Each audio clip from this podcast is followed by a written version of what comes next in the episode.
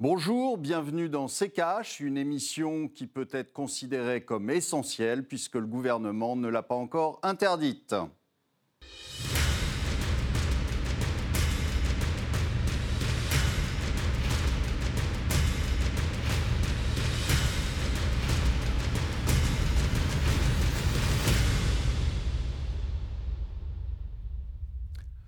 Bonjour, aujourd'hui nous allons vous parler des secteurs justement essentiels, pas essentiels, et euh, de, euh, de l'impact du coronavirus sur les GAFA. Bonjour Estelle. Bonjour Olivier, bonjour à tous, bienvenue dans ce nouvel épisode de C-Cash. Depuis le 29 octobre dernier et un reconfinement national, les commerces non essentiels ont tiré leur rideau de fer. Confrontés à la grogne des commerçants, les grandes surfaces, elles ont dû fermer leurs rayons de produits non essentiels. Alors face à ces restrictions, les sites de e-commerce comme Amazon hein, semblent tirer leur épingle du jeu. Les GAFA, comme on les appelle, sont-ils les grands gagnants de la crise du Covid-19 La crise sanitaire va-t-elle à long terme bouleverser nos modes de consommation? On va en parler euh, dans cette émission et pour cela, on sera en deuxième partie avec euh, Virginie Monvoisin, enseignante chercheuse en économie à Grenoble et vice-présidente de l'ADEC, l'association pour le développement des études keynésiennes. Amazon, le mastodonte du commerce en ligne, est de plus en plus à critiquer. Toute l'année, son activité n'a cessé de croître. À la faveur de la crise sanitaire, les commerçants contraints de fermer, eux, sont ulcérés et le gouvernement essaye tant bien que mal de chercher des solutions. Voyez le tiroir cache d'Antoine Vassas. Ah, sacré micmac ce second confinement. On ferme les commerces jugés non essentiels par le gouvernement, mais pas les grandes surfaces. Puis on se rend compte que dans les grandes surfaces, il y a des produits non essentiels, jouets, habits, livres, CD, DVD et bien d'autres. Du coup, on les empêche finalement de vendre les produits en question. Dernier épisode en date, la grande distribution doit aussi renoncer au Ask and Collect, c'est-à-dire les commandes effectuées sur ces articles dont les rayons sont donc déjà interdits au libre service. On passera sur la communication du gouvernement un peu bancale, ce n'est pas notre genre d'être médisant. D'un autre côté, il y en a un qui se frotte les mains, c'est Jeff Bezos, qui doit être le seul à kiffer son année 2020. Sur le troisième trimestre, Amazon a vu son chiffre d'affaires augmenter de 37%, son bénéfice triplé, dépassant les 6 milliards de dollars, et prévoit entre 112 et 114 milliards de dollars de chiffre d'affaires pour le quatrième trimestre. Généralement, le meilleur de l'année grâce aux fêtes de Noël. Le groupe aurait carrément recruté près de 400 000 personnes dans le monde depuis le début de l'année. Bref, les affaires vont plutôt bon train. Alors, pour freiner les ardeurs d'Amazon, le gouvernement leur a demandé de supprimer leur campagne de pub massive sur le pré-Black Friday, l'opération commerciale d'avant Noël à la fin du mois de novembre, ce qu'ils ont accepté de faire, sans toutefois pour le moment supprimer le Black Friday en lui-même, faut pas déconner non plus.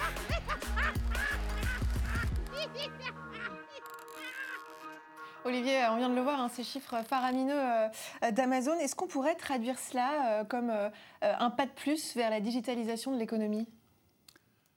Ah, Certainement, mais enfin, il ne faut pas rendre Amazon responsable de ça. Amazon, il, bénéficie de, de la gestion a fait de la, crise sanitaire.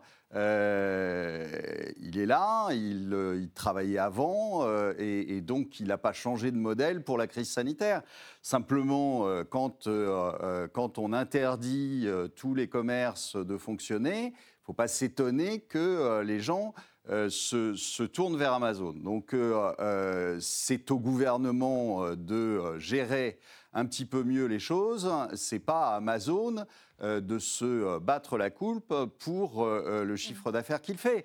si vous n'interdisez pas les autres, les autres magasins de fonctionner, vous verrez que Amazon fera moins de, fera moins de business. Donc voilà.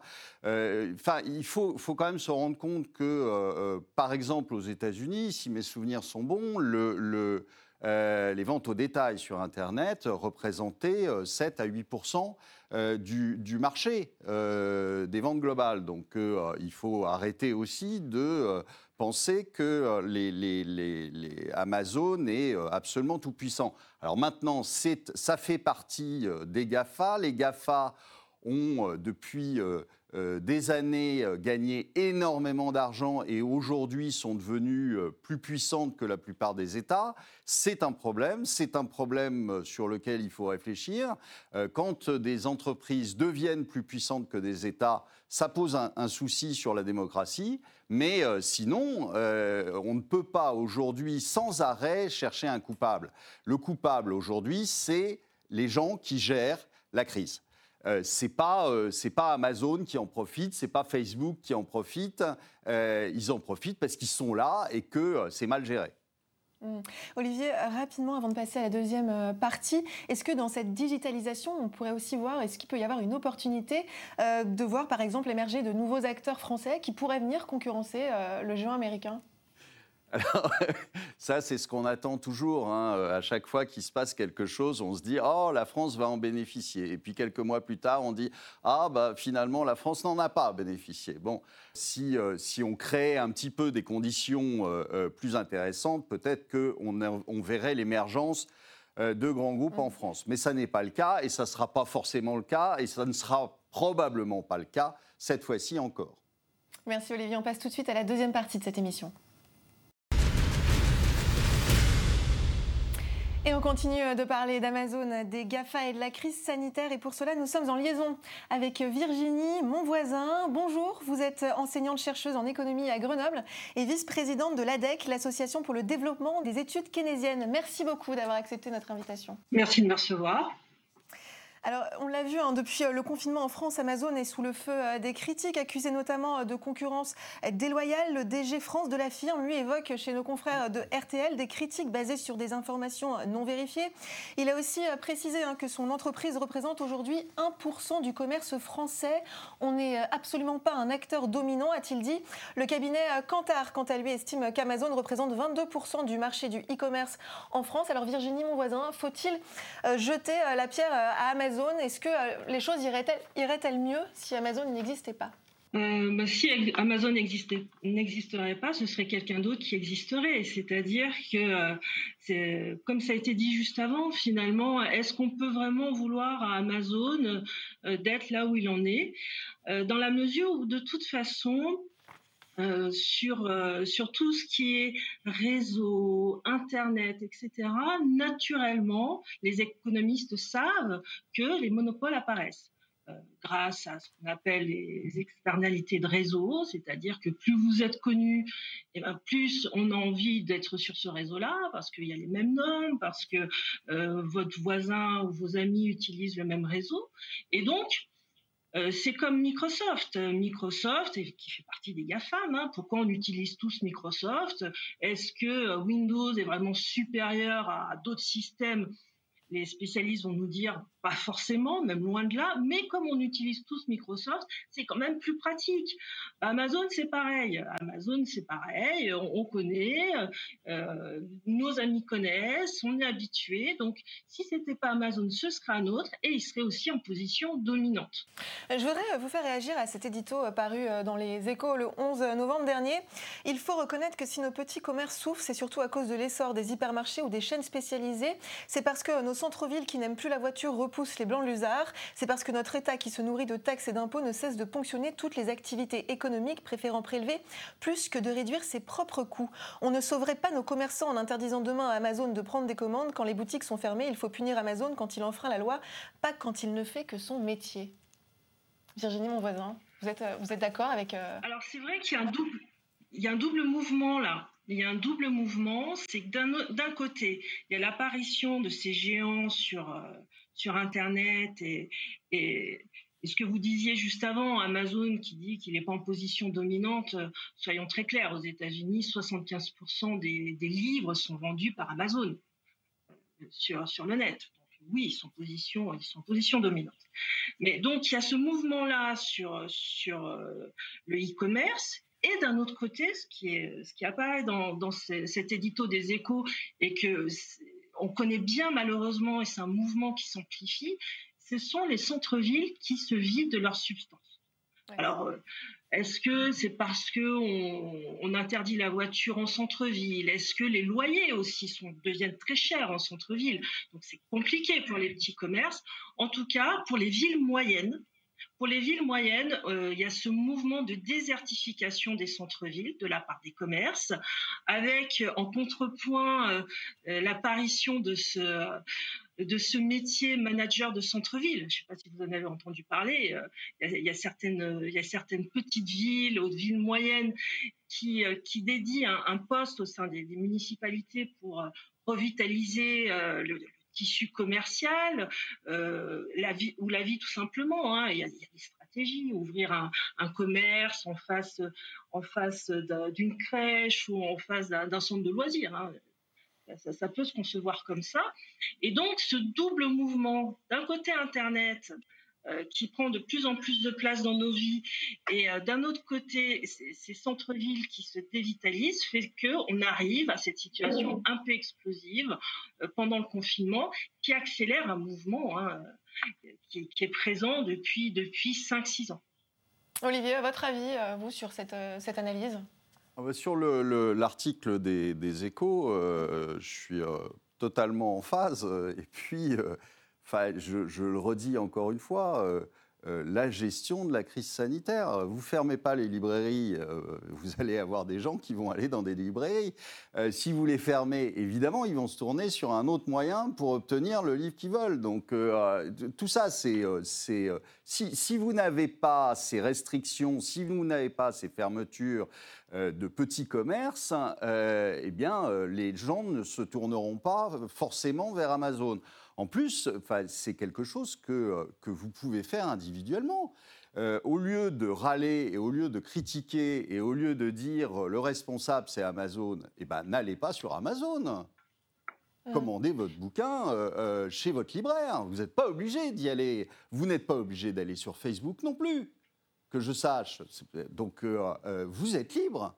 Et si vous avez envie, au lieu d'aller demander l'interdiction euh, au gouvernement, euh, faites-le vous-même. Vous n'êtes pas obligé de consommer du Facebook. Vous n'êtes pas obligé de. Alors, il y en a d'autres, en effet, où je suis parfaitement d'accord. Malheureusement, vous êtes obligé d'utiliser Microsoft parce que tout le monde utilise Microsoft, ou vous êtes obligé. Euh, d'utiliser Apple parce que Apple a verrouillé tout le système et donc vous êtes obligé de le faire. Mais il y a des choses sur lesquelles vous n'êtes absolument pas contraint par personne à le faire.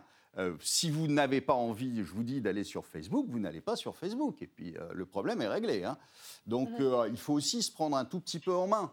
Ce serait mieux plutôt que de porter des accusations systématiques sur, sur des groupes qui qui font, qui font leur boulot. Enfin, je veux dire, Amazon, c'est pas lui qui a créé le Covid, que je sache. Donc, mais c'est lui qui bénéficie de la gestion qu'on en a fait.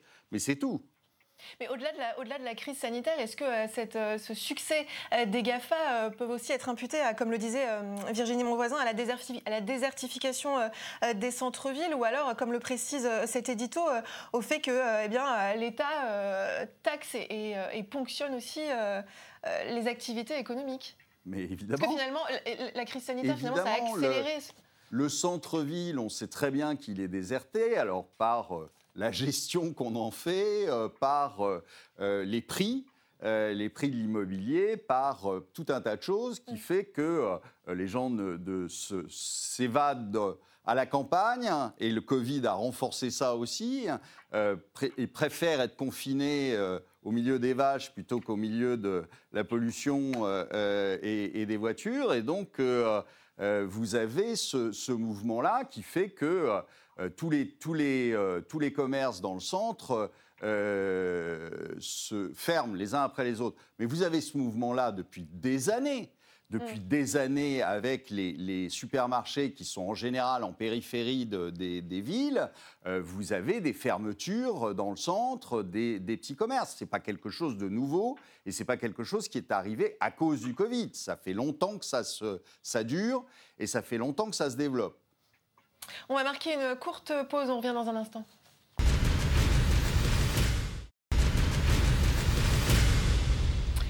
Bienvenue euh, dans Cash. Si vous euh, nous rejoignez, les GAFA sont-ils les gagnants de la crise sanitaire? C'est le thème euh, de cette émission. Et pour cela, nous sommes en liaison avec Virginie, mon voisin, enseignante-chercheuse en économie à Grenoble. Alors, du côté des emplois, hein, Amazon se défend d'avoir créé 400 000 emplois dans le monde. En France, 130 000 emplois sont liés à la firme, dont 9 300 emplois directs, selon le DG Frédéric Duval.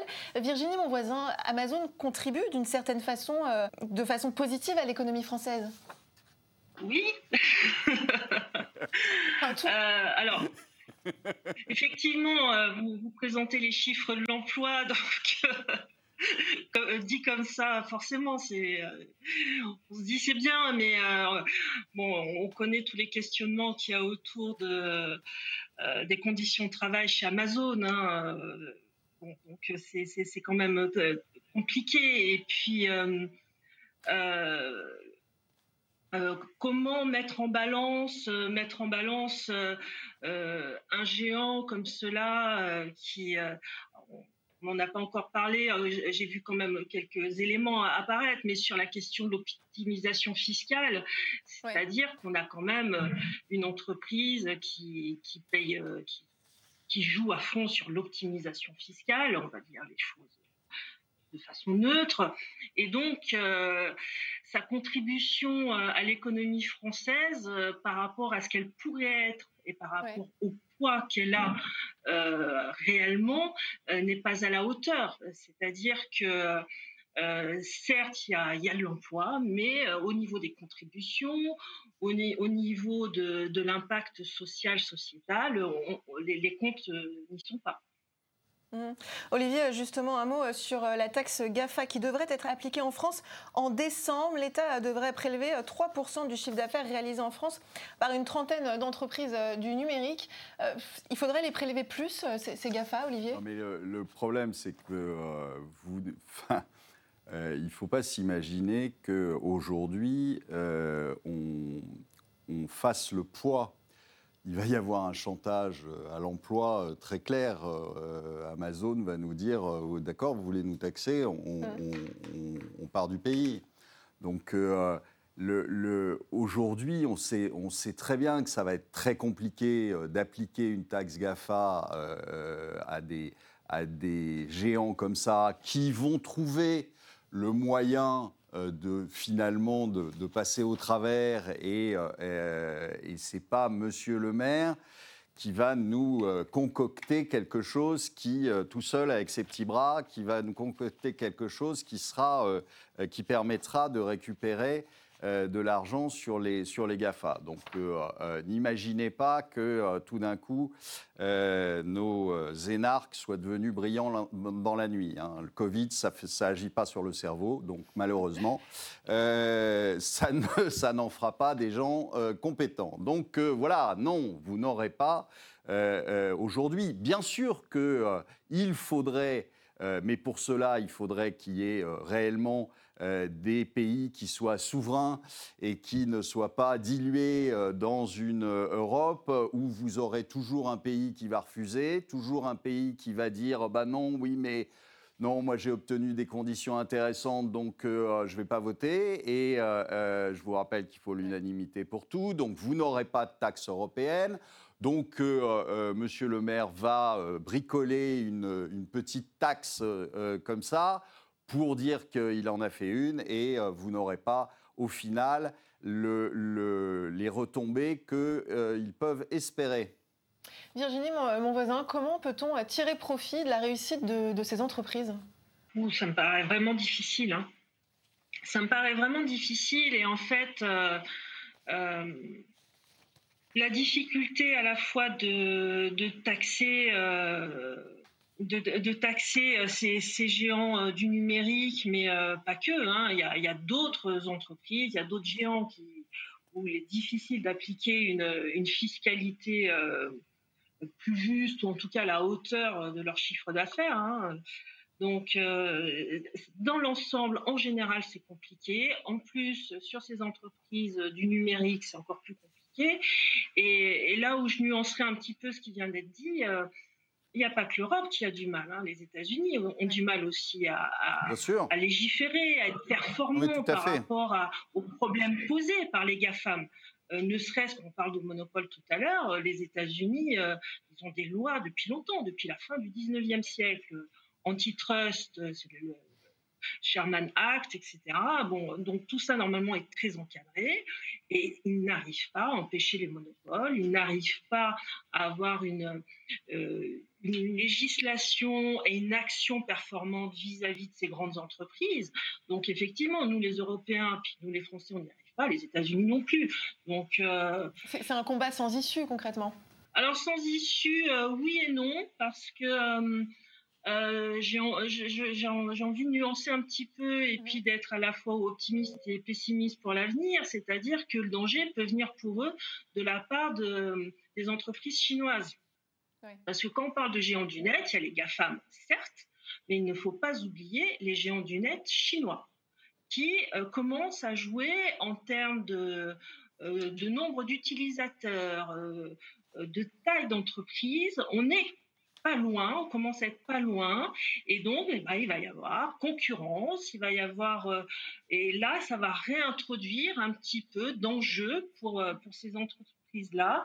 Et alors, on, ne va, on va pas parier sur l'avenir, mais en tout cas, peut-être que ça va nuancer un petit peu ce pouvoir grandissant hein, qu'on voit là pendant le confinement euh, des GAFAM.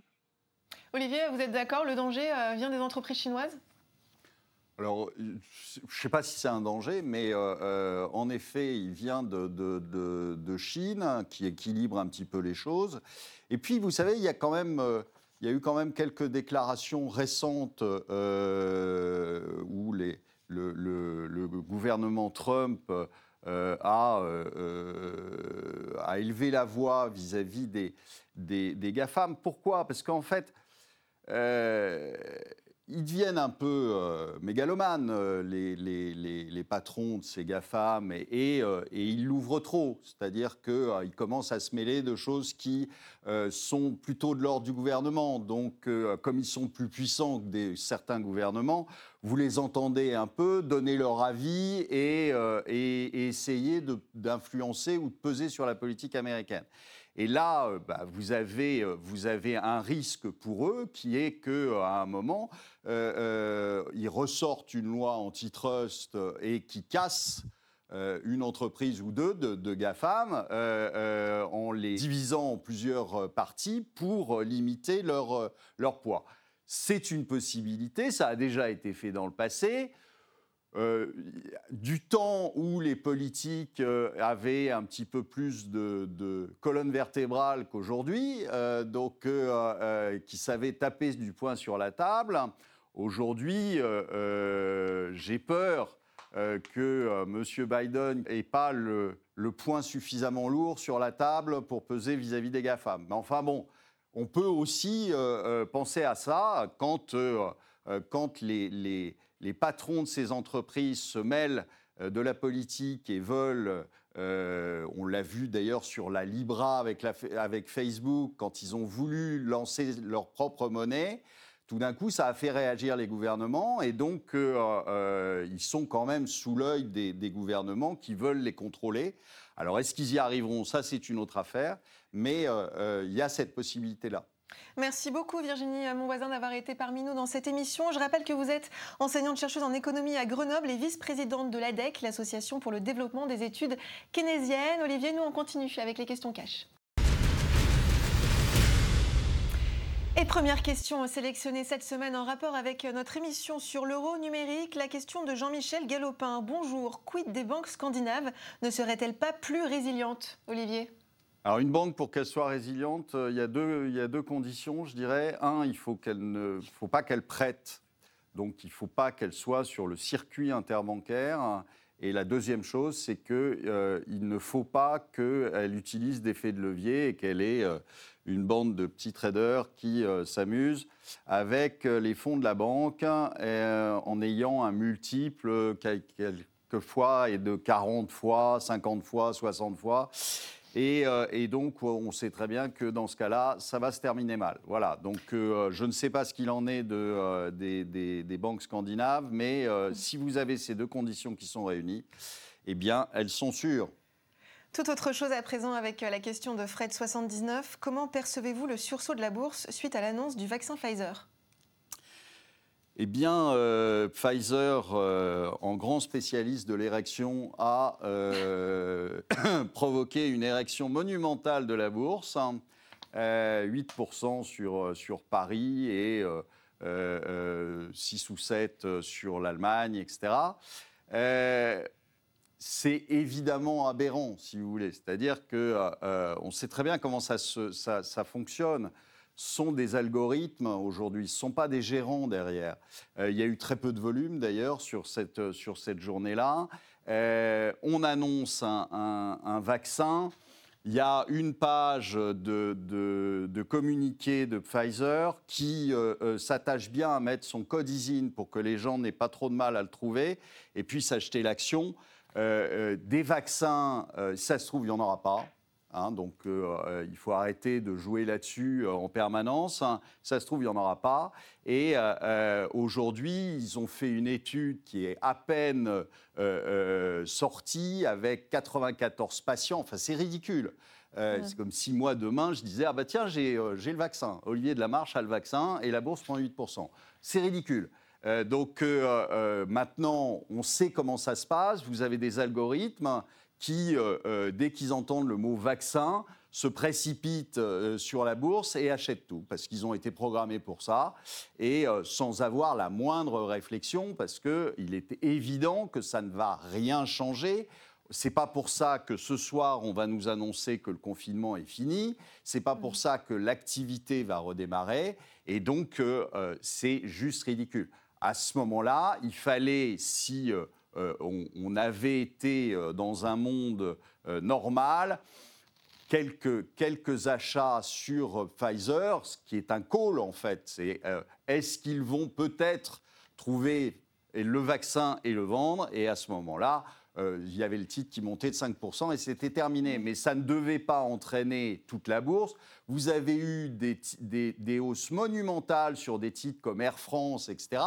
Ah bon, pourquoi les, voyages ont repris? Non, évidemment qu'ils n'ont pas repris. Donc euh, Air France est toujours en faillite? Oui, Air France est toujours en faillite. Mais ça a pris 20%, et donc c'est ridicule. Voilà. Merci, merci beaucoup Olivier. C'est la fin de cette émission. Merci de l'avoir suivi. N'oubliez pas que vous pouvez poser toutes vos questions à Olivier euh, sur les réseaux sociaux avec le hashtag RTCash. On se retrouve la semaine prochaine et on se quitte avec votre dernier mot Olivier.